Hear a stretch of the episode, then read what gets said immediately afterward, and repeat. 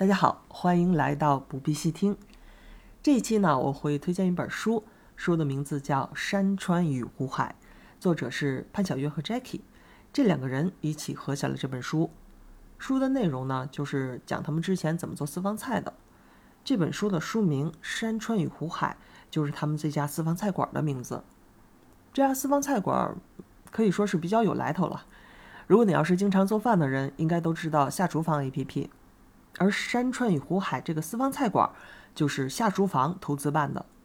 如果你是下厨房的早期用户，很早就开始用这个 APP 的话，可能还记得下厨房最开始的那个开屏图片上曾经写着这么一句话：“是谁来自山川湖海，却又于昼夜厨房与爱？”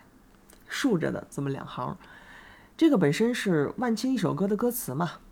当然，现在看起来这首歌词。哎呀，早就已经烂大街了，但是在好几年前，在那个时候还是非常文艺的。每次点开下厨房，映入眼帘的，哎，就是这么一句话。可以说，对我那时候来说，它不像是一句歌词，而更像是一句动人的诗。每次看到都会让人心里一跳的那种。据说当时下厨房还养了一条叫山川的狗和一只叫湖海的猫。包括后来开的这个私房菜馆的名字也叫山川与湖海嘛，所以我想，是谁来自山川湖海，却又于昼夜厨房与爱？被这句话打动的应该不止我，当初下厨房的那些人也应该是很喜欢它。山川与湖海这个私房菜馆是在二零一四年初创办的，那创办它的来由呢？嗯，首先是因为下厨房的老大叫 Tony。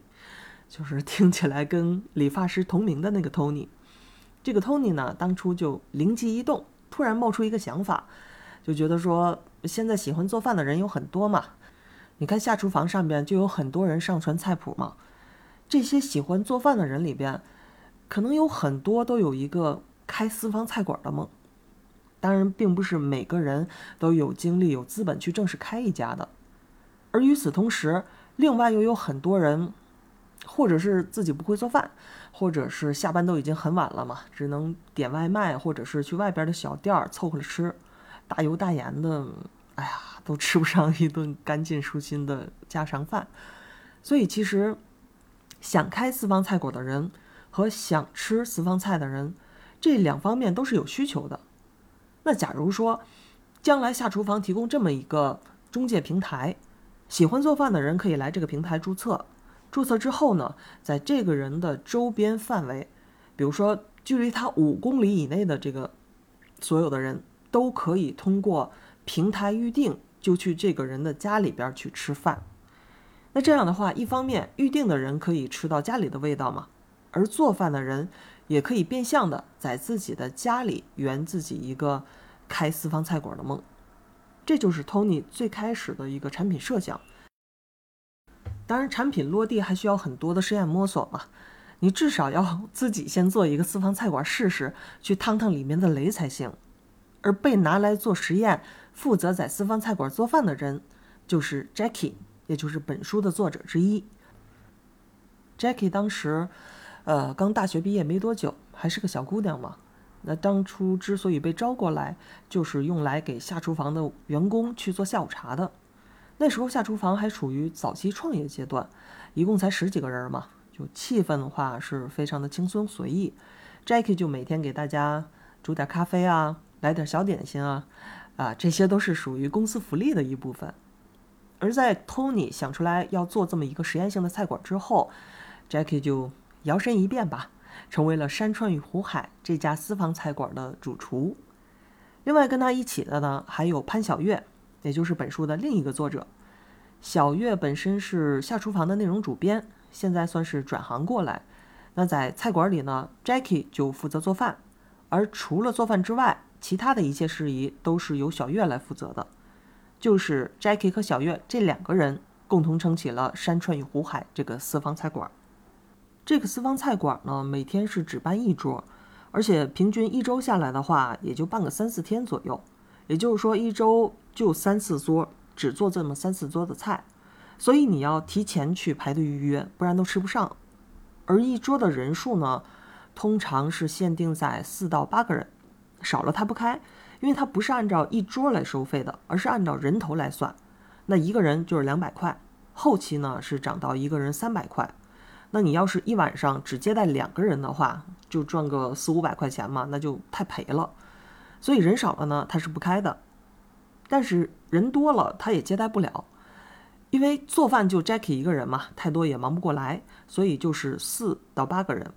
那这个数字是正好的，通常就是几个好友团局，或者是一家人一起过来吃饭，而且这一桌的菜品都是厨师自行安排的。你可以跟他说自己有什么忌口啊、偏好啊，比如说，呃，我不吃辣的，呃，我不吃香菜，或者是我希望能吃的素一点，或者是比较爱吃海鲜等等吧，这些你都可以事先提出来，但是你不能具体点菜，不能说。哎，我喜欢西红柿炒鸡蛋，你就必须给我来一盘，这个是不接受的。可以说从规矩上来讲吧，这个山川与湖海作为私房菜馆，它还是相对比较传统的。接下来呢，我讲的内容主要分成是两部分，一个是介绍他们对于这个私房菜馆是怎么筹备、怎么经营的，包括大致的流程和花费，以及中间出现的问题等等。另一个则是要讲一讲我自己。是怎么在读了这本书之后彻底掐灭了做私房菜的梦想？那首先我们来说第一部分，这部分呢我会讲的非常详细。这个其实是为那些想要去开私房菜馆的人准备的。那书里面有很多的细节可以参考嘛，所以我梳理了一下，摘出其中的干货分享给大家。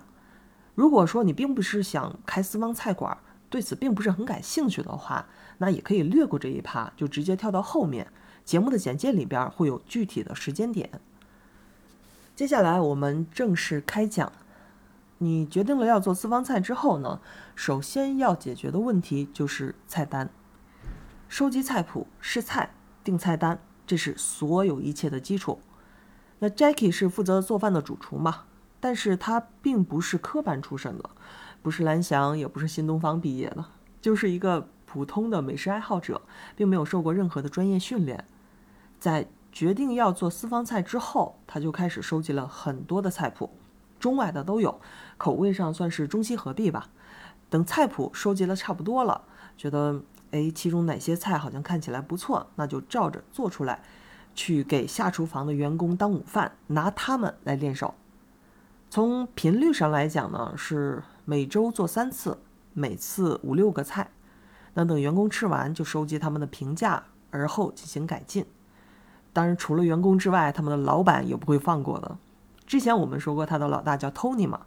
那员工都是在工作日去试吃，而 Tony 会在周末的时候邀请两三个朋友过来试吃。所以工作日也好，或者是周末也好，基本上这个试菜的过程都是连轴转的，就这样反复做、反复吃、反复改进。那过了一个月左右呢，也就积攒了一些所谓的所有人都说好吃的菜。这个呢，就算是前梯子调研，而后开始进行封测，也叫封闭测试。这个封测呢，跟之前的员工吃饭，或者是老板跟朋友两三个人、三四个人的这种小饭桌就不一样了。无论是从氛围上还是规模上，都属于比较正式的饭局了，算是开办私房菜前的正式演练。邀请一些下厨房的大 V，或者是其他公司的小团队来聚餐。那这就属于邀请外人了嘛，所以会比较严肃正式。封测的人数呢，平均在八到十个左右。那在这个过程中，除了会继续收集关于这个菜的反馈之外，在菜品的搭配、上菜的速度、事前准备，还有事后整理的这个整个规划上，都有了进一步的锻炼。封测是每周做一次，一共持续了三个月。那总体算起来，定菜单这个事儿差不多花了四个月的时间，用四个月敲定这个菜单。头一个月是前期调研，在下厨房的内部进行，都是他们的自己人，每周三到五次的小范围试吃。后三个月呢，则是封测，也就是正式演练，每周一次，请八到十个外人来吃。那整这四个月过后呢，菜单就彻底定下来了，大概能有几十道菜。味道上呢，当然都是基本比较满意的，而且从数量上来讲，也可以保证连做几天都不会重复。当然，这个菜单并不是一成不变的。那私房菜馆它在开张之后呢，也还是要根据客人的反馈来不断进行改进。像客人吃完之后，不是说拍拍屁股就走的，那通常都会留出一小段饭后交流的时间。小月呢，这个时候就会来问，呃，今天这个菜做的怎么样啊？你们感觉吃起来感觉如何呀？那这个时候呢，客人可能就会提到说，哎，我觉得某道菜好像有点小瑕疵，比如说像烤鸡的这个鸡胸的部分就没有怎么入味儿。那这些呢，其实是属于比较善谈的客人，他们会在沟通的时候就直接给你讲出来。对于厨师来说，这些意见是求之不得的，非常有实操性。你指出来我错在哪里了，那我下回再改正的时候也就有的放矢了嘛。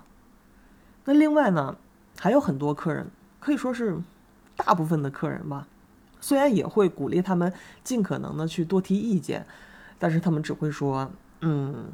都不错，嗯，也还好，就是这一类比较应付的话了，听起来就很敷衍嘛。从这些话里边，你也得不到什么有用的信息。这个时候呢，你就要去看这个盘子里边还剩多少菜。空盘的，咱们不用说，肯定是很受欢迎了。而剩菜多的，就要考虑问题出在哪里：是菜剩的多，还是肉剩的多，还是基本这一盘儿就没怎么动？同时要综合这道菜之前被剩下的概率，是不是之前在吃饭的时候每一桌几乎这道菜都会被剩下？那之后再去衡量要不要干脆就把它从菜单上除名。这个是客人的反馈。那除了反馈之外呢，Jackie 还做过一次新菜试吃活动。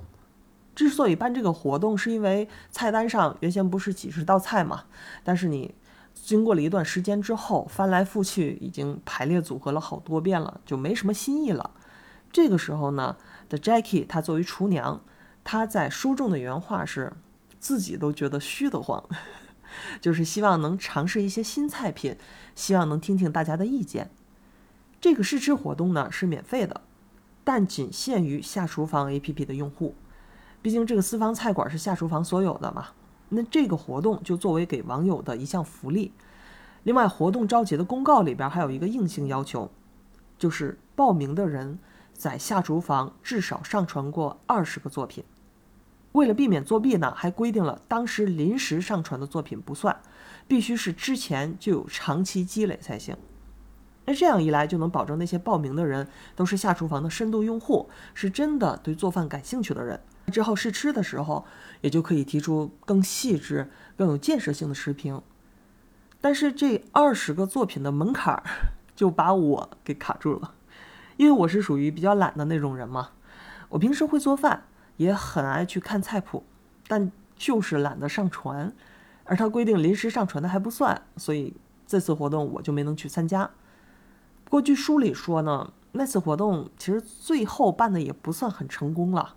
因为毕竟是新菜嘛，你刚开始做品质不是很稳定，当天厨房里边又各种的状况频发，那几乎每道菜都没有达到预想的效果。好在下厨房的用户还是比较包容的，没有什么批评，反倒尽量在缺点里边找优点，气氛上还是挺融洽的。但是 经过这次惨痛教训之后呢，那原本计划一个月办一次的新菜试吃活动就基本搁置了，之后也就没再办了。那以上就是针对菜单的一些改动，这些呢其实都是吃完之后看对方有什么反馈，然后再去改菜单，就属于有点马后炮了。那还有一种是提前改动的，就是客人预约的时候会说自己有什么忌口嘛，不吃辣、不吃香菜。那这些不吃辣、不吃香菜是没什么的，但是有两种忌口的情况是值得拿出说一下的。一种是客人吃素，另一种是客人是孕妇。那首先是吃素的这种情况，那山川与湖海它的标志性的特点，其实就是肉菜多，肉量大。那虽然要价是每位两百块，也不算太便宜了，但是真是秉持着两百块你买不了吃亏，两百块你秒买不了上当，不好意思，这种原则在做菜。我去吃过两次嘛。啊，我这么一个爱吃肉的人，这两次每次都有一种挑战大胃王失败的感觉，吃到最后是真的吃不动了，因为他动不动就上来半扇羊排、一整个烤鸡、大肘子、五花肉，哐哐哐都给你端上来，就怕肉割少了，然后客人会觉得不划算嘛。那按照 Jackie 的说法是，通常一桌会有呃四到八个人，那菜品呢会有七道菜到十道菜左右。如果说这七道菜到十道菜中间要是素菜超过了两道，他就啊很惶恐不安，就怕客户觉得亏了嘛。所以他平时对于素菜的库存就不是很多。但既然客户要求说要吃素了，那就得现学嘛。你不能说你吃素你就别来呀，这个是不行的。所以每次只要有吃素的客人来，那 Jackie 就要去四处搜罗这个素食菜谱有哪些。先做出来尝尝味道，味道要是过关了呢，就开始增加食材种类，往里面加这个菜加那个菜，看整体的味道匹不匹配，就是为了能提高整整盘菜的丰富性。要是一道素菜里边没有四五六七道蔬菜或者是调料的话，他甚至都睡不着觉。这个是吃素的情况。那除了素菜之外呢，孕妇的菜品也非常的难做。最开始，Jackie 采用的办法是把自己的菜谱先过一遍。但凡有孕妇忌口的，那这里边所指的这个忌口，不仅是说坚决不能吃，还包括那种孕妇最好少吃或者是尽量不吃的，这些都不成。只要有其中一点，这个菜就直接划掉。结果这么一道道划下来，就发现自己的菜谱是一个不剩了，就没有一个是适合孕妇吃的了。后来实在没办法，Jackie 就改换了一下思路，还是过一遍自己会做的这个菜谱，找出来那些孕妇忌口的食材，在不过分影响整体口味的前提下，尽量用别的食材来替代。那具体操作呢？可以拿我比较喜欢的一道菜——和风酱拌什锦蔬菜这道菜来做例子。这个菜谱呢，Jackie 也发在了下厨房的 APP 里边。如果你懒得去查的话，那我的节目简介里边也有，你可以回去翻一下。甚至有空的话，也不妨再做一下，因为它的口感很清爽，很适合夏天吃。和风酱拌什锦蔬菜，它本身呢是素菜，秉承了 Jackie 一向的原则，也就是素菜不能单一，必须要包含好几种蔬菜和调料，不能让客户觉得亏了。所以它的蔬菜呢，包含了西兰花、秋葵、荷兰豆。还有莲藕，这四样菜呢算是主料。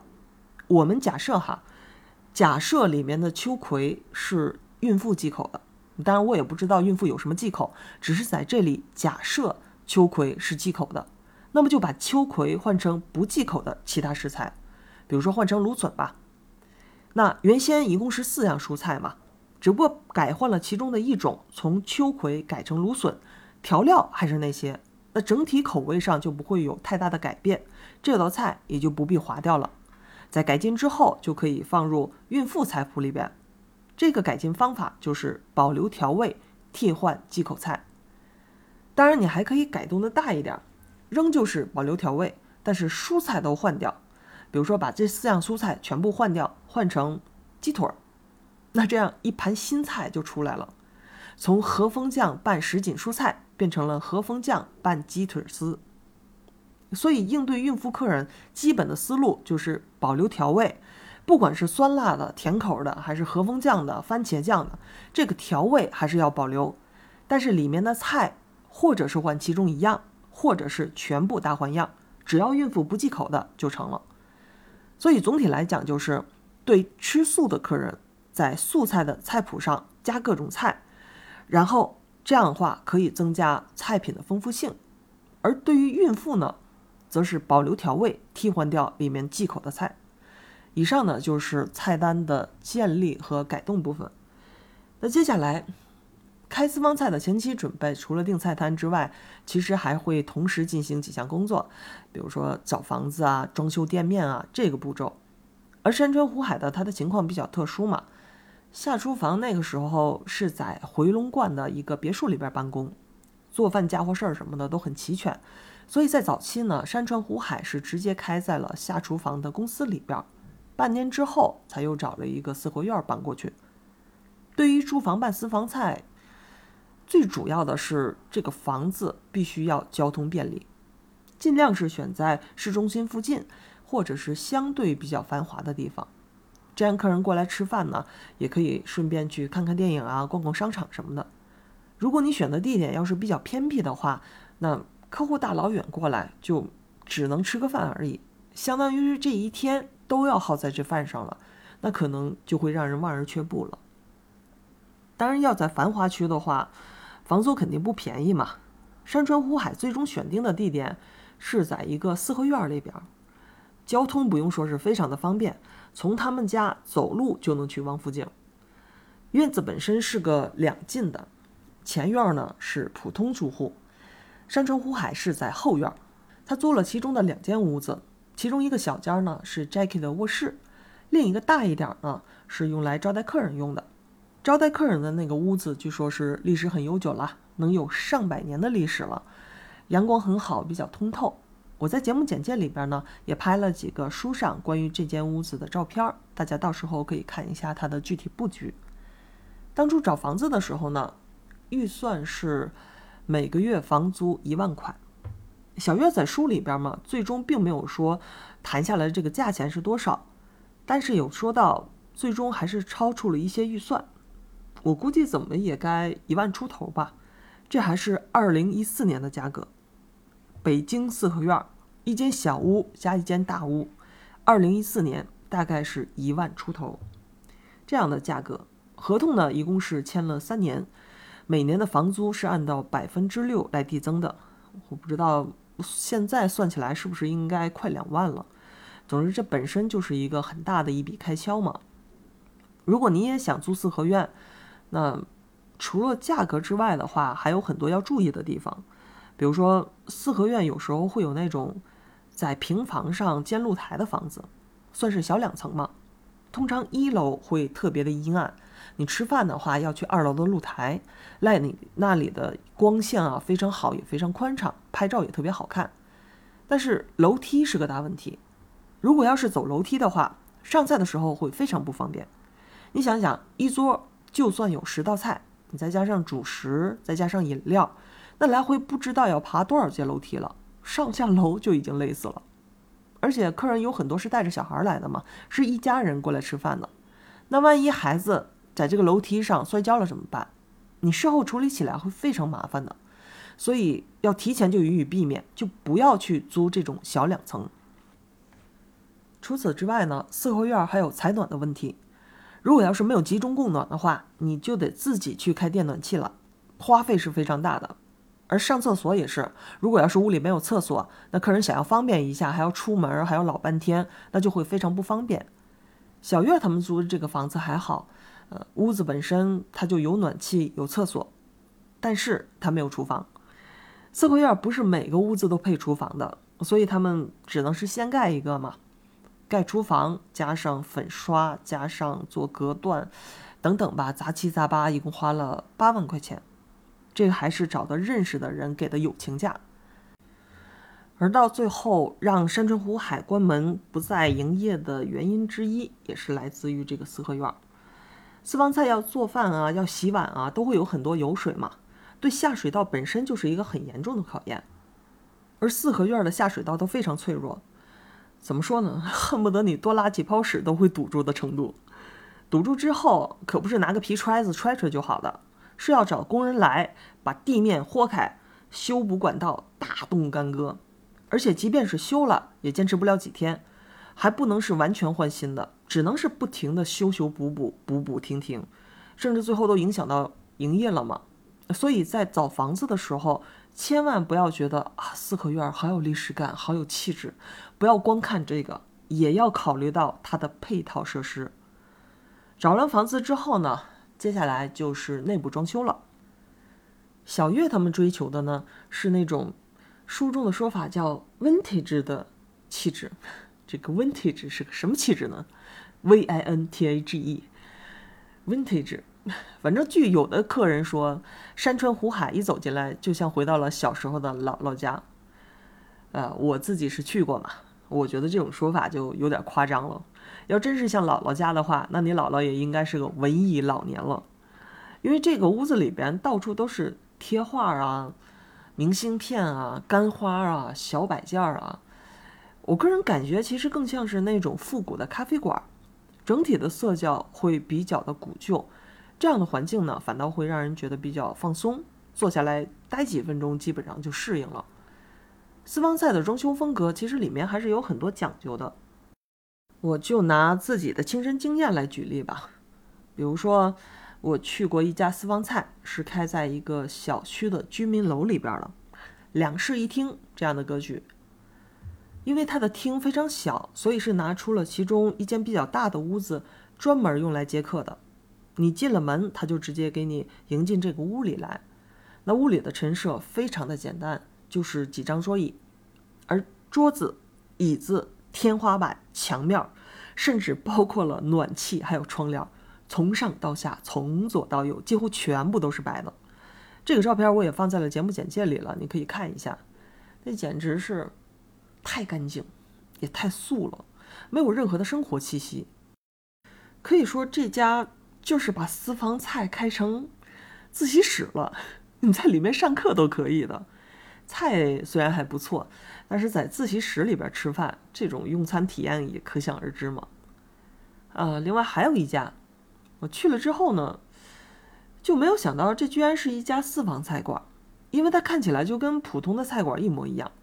感觉就是把原先的几个小桌变成了一个大圆桌，把原先接待零散客人改为了接待团体客人，就是一普通饭馆直接转型过来了，也是找不到任何的生活气息。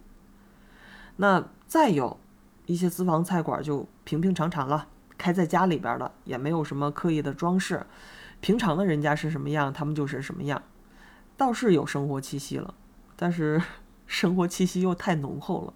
你不要觉得我矫情，你可以这样想象一下，就你现在去你所住的小区里边，随便找一栋楼，随便找一户人家进去，然后坐下来吃饭，那是什么感觉？虽然你吃完饭之后也是付钱给对方了，但还是感觉自己就是个外来客，对不对？来这儿吃饭，感觉就是不请自来嘛，侵入人家的生活一样，所以吃起饭来你会。哎呀，觉得很不好意思，全程尴尬。所以总结起来，对于私房菜馆的装修是不能过于简朴的，不能说像我之前说的那种到处一片白，看起来太素的。但是呢，同时也不能过于商业，看起来就跟普通饭馆没什么区别。这个不行，还是要有一些生活气息。但是呢，生活气息又不能太浓厚，不能真的跟去人家家里似的。那说起来，这个度。好像是很难把握，但其实答案可能非常简单，就是把它装成一个类似于复古的咖啡馆的模样。进去之后，客人可以很轻松的待上一下午，是住家，但又不完全像家，亲切但又不会感觉侵犯。所以山川湖海现在的这种风格，恰好是非常适合的。当然，我不知道当初小月是否也是经过我这样的一番比较之后，才得出了这样的结论。才装修成这样，还是说这本来就是他们的喜好，就是他们一向风格，导致歪打正着。总之，在里面吃饭呢，就像在复古咖啡馆里一样，的确是感觉比较轻松而亲切，恰好又恰当。那以上就是店面的装修部分，菜单定好了，店面的这块儿也讲好了，接下来呢就是上线推广。关于山川湖海怎么亮相、怎么登场这个问题呢？Jackie、小月还有我们之前说的老大 Tony，这三个人呢是开过了无数的会，办法倒是想了很多。比如说，先让 Jackie 上微博去坚持发菜谱，等 Jackie 混成了美食博主、成了网红，再引出来私房菜馆这个事儿；或者说，直接让下厨房在 APP 的各处重要位置大推特推，借网站的名气来为私房菜来进行宣传。等等吧，反正是商量了一两个月，还没有任何的进展。那后来正好有一天呢，开店需要的各种的官方的微博、官方的嗯微信、支付宝账号等等都申请好了。那当天小月就心一横，说也不借助下厨房 APP 了，直接就用刚申请下来的这个山川湖海公众号把开张告示给发了出去。然后下厨房上上下下十几个员工嘛。就每个人都在自己的朋友圈里边转了一下，这就是为上线所做的所有推广了。看起来这个推广好像太简陋了，一个完全陌生、没有任何人气的新公众号，就靠周围十几个人的转发，能达到什么效果呢？然而，朋友圈是万能的，所谓的六度关系理论嘛，最多通过六个人，你就能认识这世上任何一个陌生人。我当初就是忘了是谁转的朋友圈，总之我在朋友圈发现了，然后就知道了有这么一家私房菜。那朋友圈里边的人不一定是朋友了，但一定会比完全的陌生人更加让人信赖。而私房菜本身也非常适合在朋友圈推广。不信你看看你朋友圈里边有多少人天天各种美食打卡，别说去网红餐厅，哪怕是说早上来碗豆腐脑吃个煎饼果子，也要拍个九宫格。这种事儿实在太多了，所以私房菜相比之下呢，更有那种物以稀为贵的感觉，也就更容易去引起转发了。所以山川湖海的推广虽然貌似简陋，而且价格也不算便宜嘛，两百块一位。早期还得去跑到北五环的回龙观去吃。那即便如此，预定的人数也还是很快的排到了两三个月后。预定的流程呢是这样的：山川与湖海这个公众号它会经常更新嘛，会把最近做过的菜品以及跟客人之间互动的一些有趣的小故事做下总结。然后有人通过朋友圈看到这篇文章后呢，如果感兴趣也想去吃，就会关注这个公众号。关注后呢，会收到一条自动回复，提醒你回复“预定”两个字，查看规则。这个规则里面就包括了比较详细的说明了，比如山川湖海这家私房菜馆的来历，以及每桌四到八个人，每个人两百块，不接受点菜，以及提前支付两百块定金等等，这些规则都写的非常详细。如果说规则看完了，你还想要预定的话，那接下来就要咨询排期了。具体来说呢，前后一共会有三次的沟通。因为山川湖海它的预定人数多，需要排队的，你提前一个月或提前两三个月预定的都有，其中很可能会遇到临时加班啦，或者是突然出差啦这种意外的变化。那这个时候这三次沟通就很有必要了。第一次沟通呢，只是确认日期和人数，你什么时候来，来几个人。那如果没问题的话，先付两百块的定金，也就是说先排上再说，其他的先不管。等排期临近了，比如还有一两周就要吃饭了，那这个时候开始第二次沟通。这次沟通就要确定你是否有什么变化，人到底能不能来，日期还要不要改。因为有些人最开始就觉得。哎呀，私房菜看起来不错，头脑一发热就定下来了。结果后来跟亲朋好亲朋好友这么一勾兑，发现连预定的人数都凑不齐，根本来不了。这个时候呢，就把定金退给他。从菜馆的角度来说，其实也没有付出太大的沟通成本，毕竟第一次只是问了一下日期和人数，第二次再问，人家说来不了了，前后也就没有几句话的事儿嘛，也就算了。但如果说客人说没什么变化，确定到时候能来。这个时候就需要把除了那两百块之外剩下的钱补齐了，这就算是基本敲定了嘛。那在这个时候才会开始问，啊，您有什么忌口啊？有什么偏好啊？因为日期也临近了，钱也都交齐了，所以这个时候你再去问忌口和偏好才有这个必要。问了之后也好提前去准备菜单，同时把地址发给对方，无论是坐车来还是打车来的路线都要写得清清楚楚。最后到了临吃饭的前一天，还要进行第三次沟通，确定你到底来不来。听起来这种反复确认，好像是太麻烦了，但实际上是很有必要的。因为有的人的确是临吃饭的前一天说要改人数的，比如说原先定的是六个人，突然两个人来不了了，那明天只能来四个人。这时候你材料该买的也买了，提前一天该腌制、该切配的都弄得差不多了。这个节骨眼上，你突然说，哎，有两个人来不了了，那就会很麻烦，浪费东西嘛。或者是临时增加人数，其实也不好。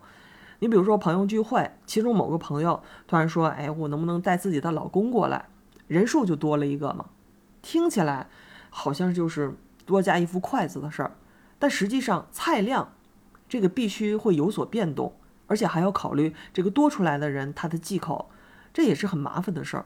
所以，这种人数的变化必然会涉及到餐费上多退少补，还有菜量上也要有所增减等等，这些都是必要留出足够的时间来做准备的。所以后来小月儿就在里面又加了一条规则，说最晚提前两天就不能更改人数了。所以这些规则也是在不断的改进和完善的。在预定之后，客人确定要来了，接下来就是买菜和做菜这一系列。之前我们说了，山川湖海的位置，最开始是在北五环的回龙观，后来搬到了市中心的四合院。无论怎么搬迁，无论它的位置怎么变。Jackie 每周都要去一次三元里菜市场，每周至少一次，这个很费时间的。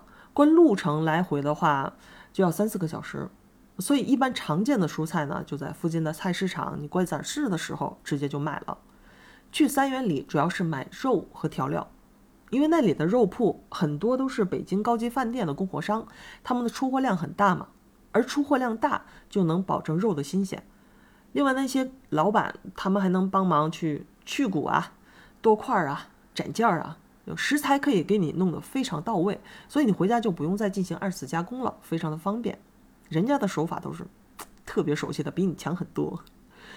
那除了肉之外呢，调料也可以上这儿来买，因为三元里是属于国际性的菜市场嘛，那世界各地的调料它都有的，非常的齐全。这就是买菜。买菜回来之后，接下来就是要做各种准备了。那 Jackie 本人呢，据说是经常丢三落四，什么手机、钱包、钥匙，各种乱放乱丢的。但是在做菜上，他非常有条理，会写一份非常详细的当天接客流程表。书里边就放了一个，我也拍了下来，你可以在节目简介里边去查看。在那张表上，从早上七点钟起床。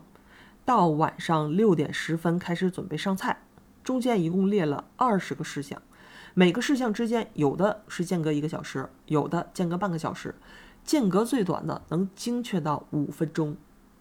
比如说晚上开饭了，十八点要上梅子地瓜球这道菜，同时要把黑虎虾放进烤箱里边，那五分钟后十八点零五准备的沙拉就要搅拌好上桌了，再过五分钟十八点十分。这个核桃花就要浇上热油，同时开始炒香椿，等等吧，非常的细致。这个流程表每一桌他都会做，毫不例外。客人来的前一天晚上，他都在写这个，反复去推敲，确保不会遗漏。那这样才能保证第二天的厨房里一切都井井有条嘛。而到了第二天，厨房里边就 Jackie 一个人忙活做饭的场景呢，大概是这样。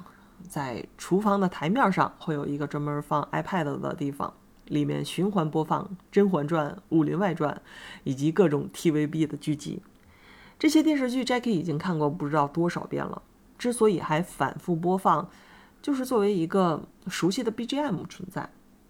除此之外呢，他的手边还有两个手机，要放两个手机，一个是正常使用，用来打电话、回回短信等等；另一个呢，则要一直亮着。因为当天的工作流程就写在这个手机的便签里边嘛，所以要一直开着，不能锁屏，要方便自己随时查看。反正一忙活，这一天就过去了嘛。那在最后，大家都吃的差不多了，这个时候，Jackie 会亲自把甜点端上来，上甜点就是结尾了嘛。也只有这个时候，他才会出来跟大家见上一面。其他时间，比如说招待客人之类的这些事儿，都是小月在做。我们之前提到。小月原先是下厨房 APP 的内容主编，所谓的坐办公室的白领，那如今却成了山川湖海的服务员。从主编到服务员，感觉这个转行好突然。我不是去吃过两次吗？我记得当时吃完，在饭后交流的时候，感觉虽然他态度是很亲切了，但是明显能看得出来，这是一个相对比较理性的人，不会是那种。突然之间头脑发热，去转行做一个自己之前完全没有任何积累、没有任何经验的行业，还声称自己在体验人生的那种人，感觉他不会做这种事儿了。所以为什么会选择落差这么大的一个身份转变？这也是我对他一直以来的一个疑问吧。直到看了这本书，我才恍然大悟。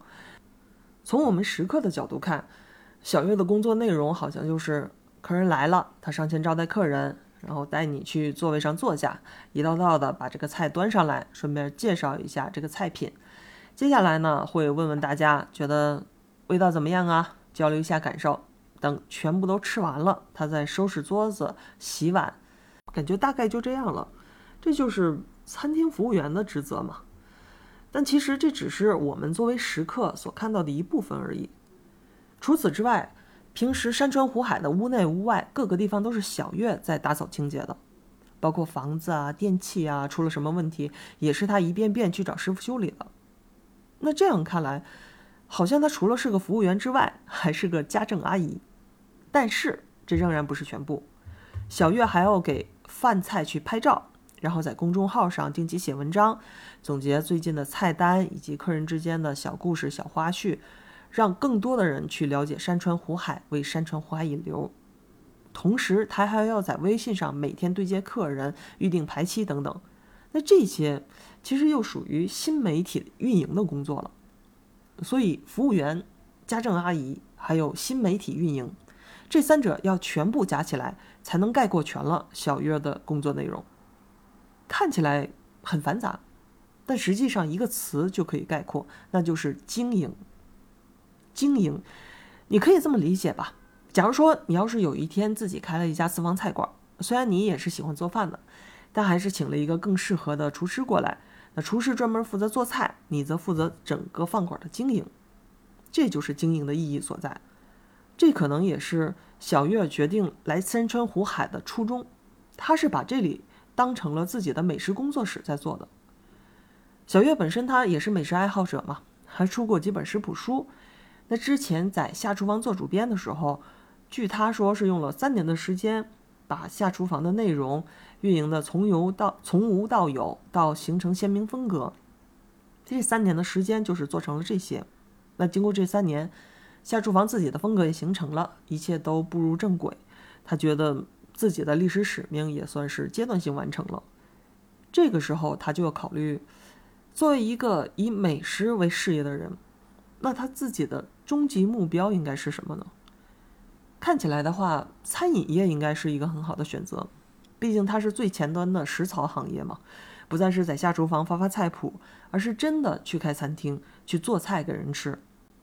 既然你爱好美食，那投身餐饮业应该就算是终极目标了。但是传统餐饮业，它所追求的并不是美食本身，不是说我怎么才能把这个菜做好了，做到一百分，不是这样的。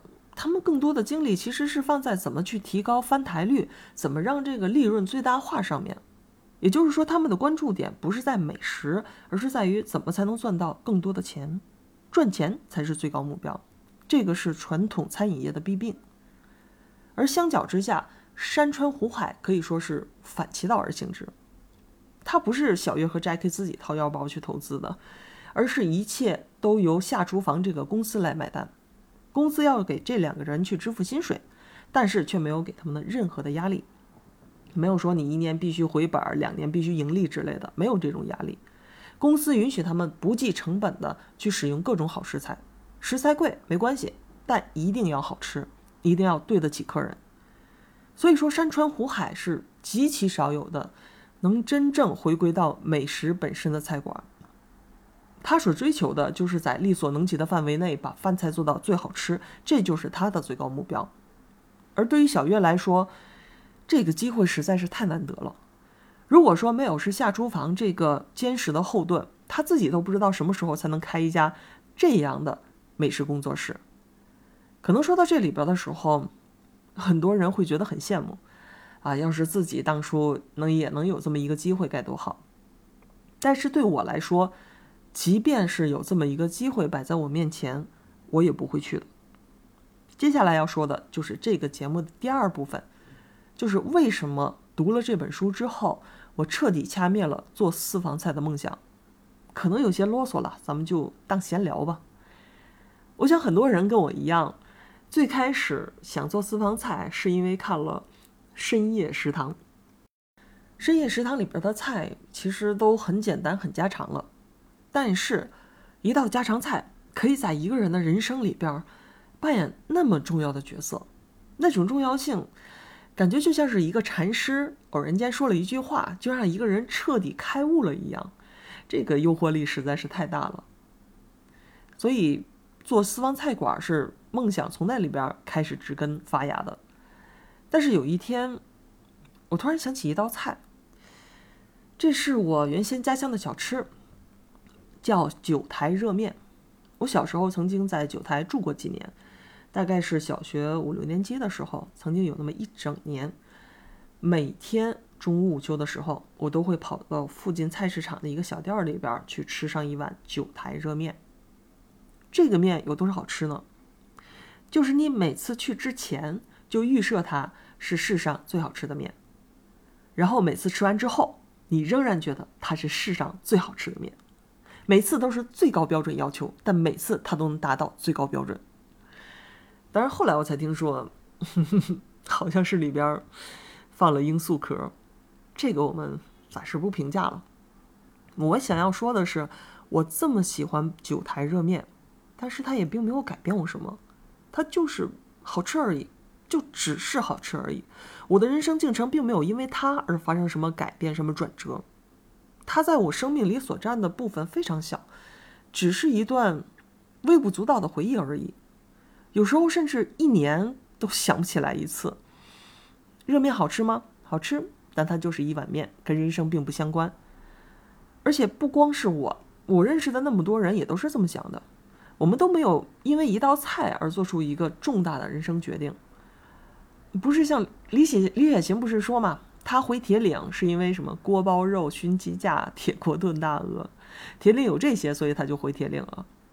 但那只是脱口秀而已嘛，谁会真的相信呢？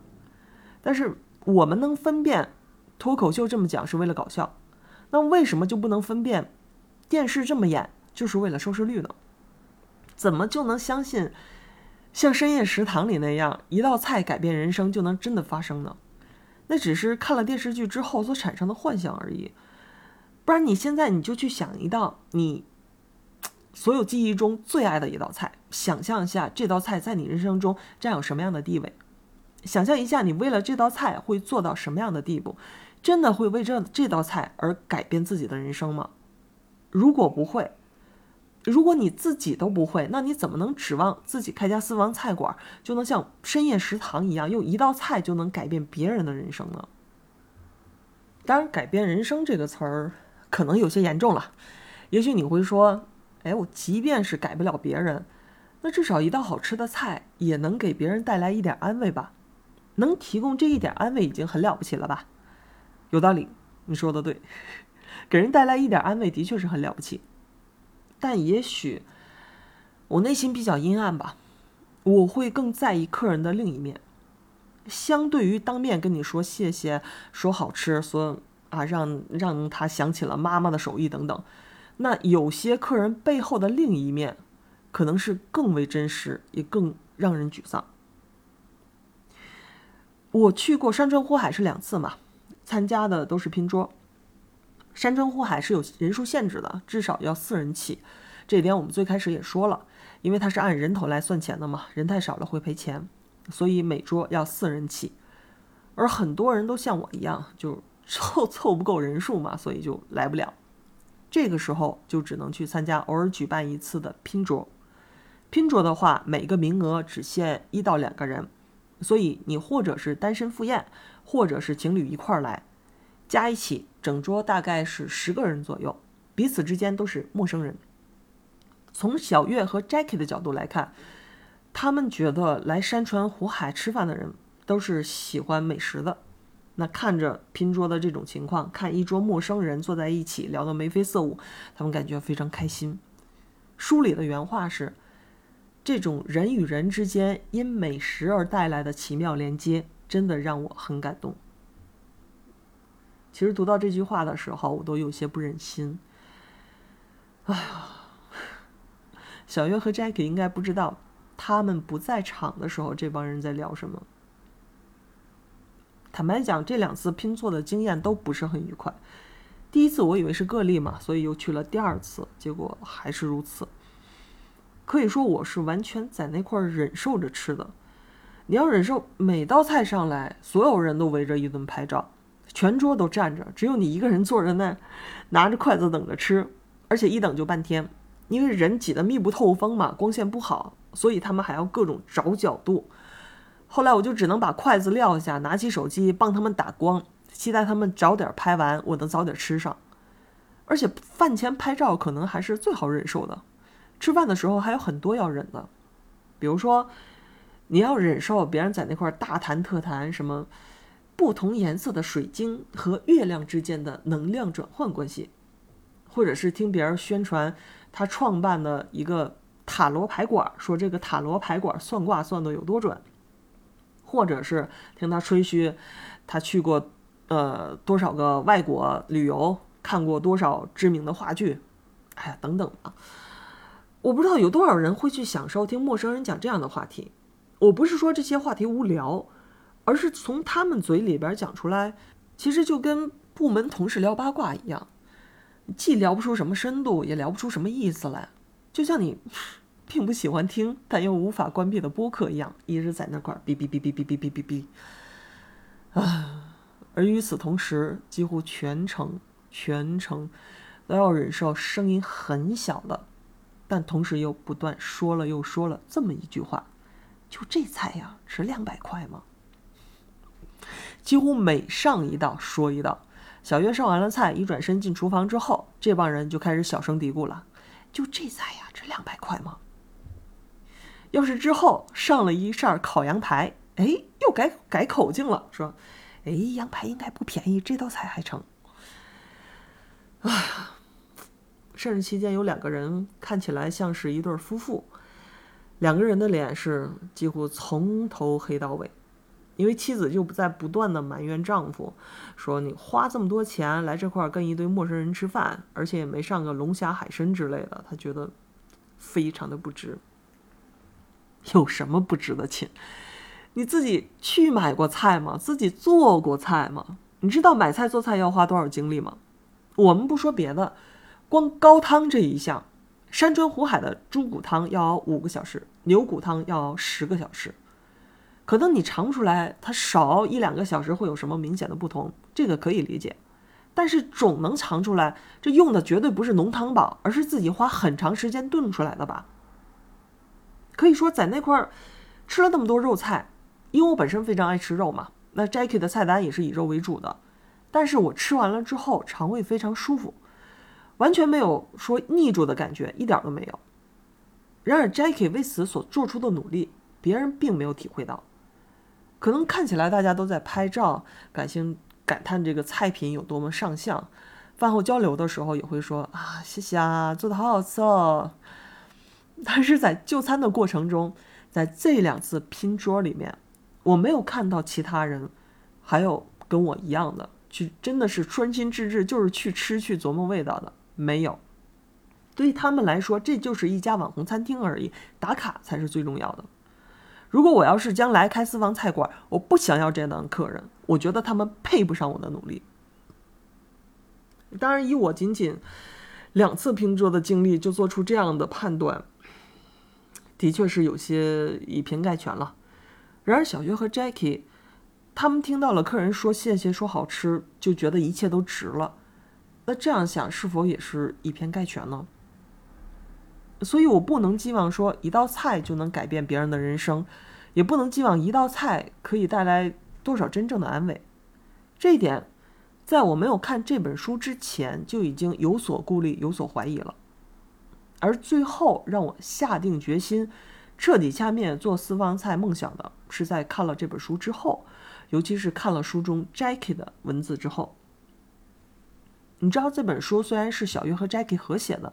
但某种程度上，你可以看作是 Jackie 的自传，不仅是因为他写的篇幅更多，也因为他事无巨细，把所有的内心戏都写了出来，带着读者完全沉浸的经历了一遍他的那段人生。虽然豆瓣上有人不喜欢他的文风，觉得太啰嗦了，但是我看的时候是完全的感同身受，很多我都有着类似的经历了，那些热血，那些焦虑。那些认真，那些逃避，包括什么面冷心热、不善交际，甚至连爱长跑都是一样的。对我来说，年少的时候每一天的日子看起来可能都 很平淡，但每一天自己的内心都在跌宕起伏，就像坐过山车一样，一点小事儿就高兴起来了，啊，一点小事儿就难过下去了。别人眼中根本不算什么事儿的事儿，在我的眼里都是大事件。后来要到了三十多之后，才慢慢开始平缓起来，钝感起来。遇到开心的事儿也没有那么欢呼雀跃了，但遇到难过的事儿也不会感觉天塌下来了。所以，我是因为对于 Jackie 所写的这些内心戏太过熟悉，才会不自觉地带入其中。这时，我在读完这本书之后，又重新复盘了一下，为什么？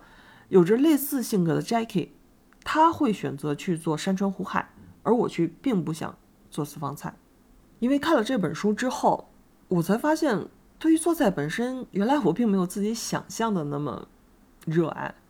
虽然口头上说我经常是喜欢做饭，平常也是的确是常做的，而且还会去买菜谱书啊，关注美食公众号啊，甚至连下厨房 APP 的课程我都买了好几百块钱的。但是这次通过读这本书，我突然醒悟到，说喜欢做饭并不等于热爱做饭。而什么是热爱呢？热爱这种感觉，我自己是曾经亲身经历过的，并不是在做饭，而是在写影评上边。在二十岁出头的时候，我热爱写影评。看了一部电影之后，觉得想有话要说，于是就写成一篇文章。当然，文笔可能不如人家好，或者是观点不如人家犀利。但其中每一个字、每一个标点符号都是完完全全属于我的，那种表达之后的畅快感，还有那种所有权归属的成就感是无与伦比的。而做饭对我来说，远远达不到这种热爱。在这本书里边，我能看到 Jackie，他是真的热爱做饭，一遍遍精选食材，一遍遍定菜单，一遍遍改进味道，一遍又一遍乐在其中，不厌其烦。而我扪心自问，我是做不到这样的。当年我在写影评的时候，我可以四天三夜，每天只睡两个小时的熬夜加班写影评，仍然是，我仍然可以做到是 不自觉的笑容满面，即便这么累，也还是会笑起来，以至于有同事问我：“哎，你怎么天天都笑呵呵的？是不是捡到钱了？” 那种状态才是真的热爱。但是对于做饭的话，我做不到那么热爱，我做不到像 Jackie 那样。就是通过他的文字，我看到了他对做饭的热爱，然后想起来自己曾经对写影评的热爱，然后再回头来看看自己对做饭的感觉，这么几项对比，就突然醒悟了，自己对做饭就是喜欢而已，完全谈不上热爱。而当你没有那么热爱的时候，你就会考虑做饭之外的事情，并且为了这些事情而止步不前。你比如说客人的那些反馈啊，比如说餐馆的盈利问题啊，等等等等。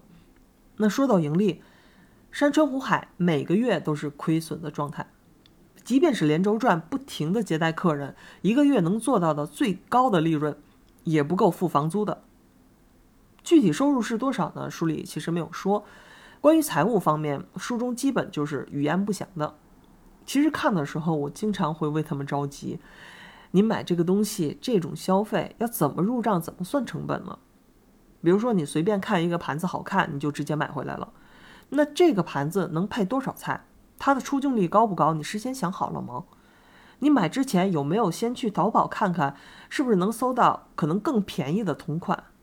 或者说，等盘子你买了这么多之后，那总量到达一定规模之后，又通过什么样的途径来出清呢？这些有想过吗？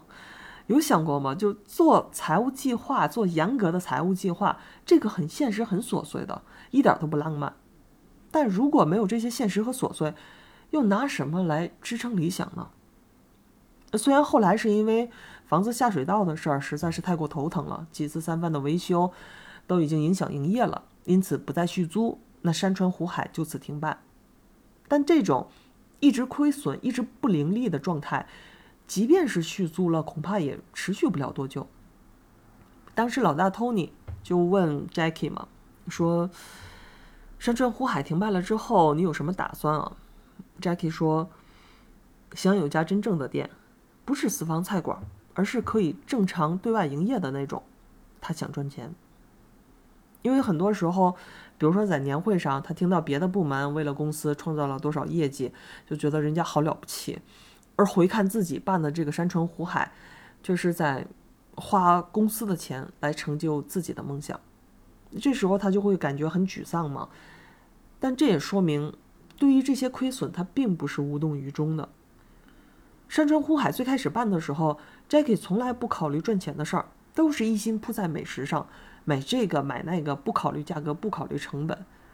然而到最后，山川湖海开了三年，最终关张，这个时候他终于想要赚钱了，终于抬起头去开始认清现实，可以继续热爱，但不能让公司继续亏损着为自己的梦想买单。从山川湖海离开之后。Jackie 好像又回到了下厨房工作，也不知道他以后会不会真的办一家能赚钱的餐厅。但这种思想上的转变，从一个追梦人变成一个职场人，让工作不再去掺杂理想，而是彻底的回归到工作本身。这个过程我自己是经历了无数的痛苦，花了差不多能有十年的时间吧。也希望他可以保重。至于小月呢？山川湖海总共是办了三年嘛，小月其实只待了一年左右，之后他就被召回了下厨房的总部去做三克三二幺 cooking，也就是那个半成品食材包的项目。